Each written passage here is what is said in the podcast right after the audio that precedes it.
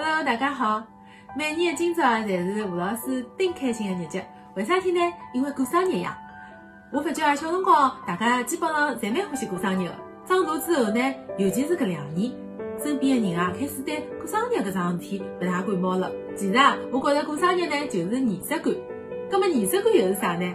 伊是形式主义吗？伊对阿拉来讲有得啥意义呢？拿三十岁来举例子闲话，阿拉蹲辣搿只世界高头，已经活了一万零九百五十天了。就脱大家穿开裆裤辣地高头爬个日脚，葛末哪能介有得一万多天唻？大家回忆一下，现在还能够记得个日节有几天啊？侬会得发觉啊，自家能够记下来个日节，侪是一眼老特别个日节。比如讲，侬个十岁生日，某一年个圣诞节。结婚纪念日，又或者是某人向侬表白的日节，搿点日节呢，侪因为一眼特殊的仪式变得来与众不同，让侬现在回想起来呢，仍旧是历历在目。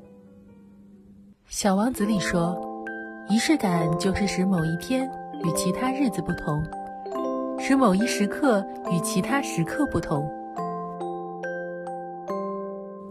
确实，因为有了仪式。让某一些日子变得与众不同，让人记忆深刻。仪式感呢，为每一个普通的日子和动作标定了它背后的精神内涵。我也是相信，仪式感呢，对我们而言庄重而有意义，它足以让平凡的日子啊，也可以散发出光芒。很多人的生活呢，之所以平淡无趣，其实正是缺乏了这种仪式感。在电影《蒂凡尼的早餐》里。赫本呢总是喜欢穿着黑色的礼服，打扮优雅精致，在蒂凡尼的橱窗前温柔从容地将早餐吃完。他享受着每一天、每个清晨、每个瞬间。他让手中的可颂面包和热咖啡如同盛宴一般。我身边呢也有个同事，这么多年来啊，每次到了结婚纪念日或者是生日，他上班呢一定会看到桌子上一大束新鲜的花。她每次啊都笑得很幸福，不用猜也知道这一定是她老公送的，因为这是他们之间专属的浪漫。他告诉我啊，爱里的仪式感是很重要的，这也是他们感情十年如一日稳定的一个秘诀。仪式感呢，表示了对彼此的重视还有用心程度。对于爱来说，仪式感呢就是尊重。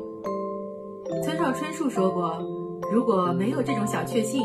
人生只不过是干巴巴的沙漠而已。仪式感的目的就是让自己感觉是在生活，而那些给你带来仪式感的人，往往都是爱你的人。熟悉我的人呢，都知道我不太喜欢过节的，尤其是那些情人节、圣诞节之类的，因为外面人实在太多了，我也不喜欢凑热闹。但每年的生日啊，无论如何我都会给自己好好过。我最常说的就是生日过好了，接下来的一年才会好啊。所以呢，也是导致三月份账单常常爆表的一个原因。当然了，身边的朋友也很给力，那种被记得的感觉真的很好。我发现啊，真正爱你、想让你明白心意的人呢，是一定会好好表达自己的情感，不管是亲情、友情还是爱情，都会在某些时刻表露无遗。所以，我其实不太相信，说一个如果连你生日或者是你们的纪念日都不记得的人会有多爱你。这真的不仅仅是形式而已，更多的呢是一种爱的表达。记得大学那会儿呢，跟同学聊天的时候啊，就一直说，我们以后如果结婚呢，就不用办婚礼了，也不用互相的出礼金，出去旅行结婚就好了。办婚礼多麻烦，那都是上一辈的事情了，劳民又伤财，还不如就出去旅行一趟。边旅行呢，就边把婚给结了。直到啊，后来心理学的导师跟我们说，数据研究表明啊，结婚时没办婚礼的夫妻离婚率比办了婚礼的离婚率要高出百分之四十。原因呢，就在于仪式感。婚礼呢，就是个仪式，还是个很隆重的仪式。它的存在啊，并非只是走个形式而已。在婚礼上，你们许下相爱一生的诺言。接受亲朋好友的祝福，昭告天下，你们相爱并结婚了。那这个仪式所带给你们的心灵契约啊，远超那张证书。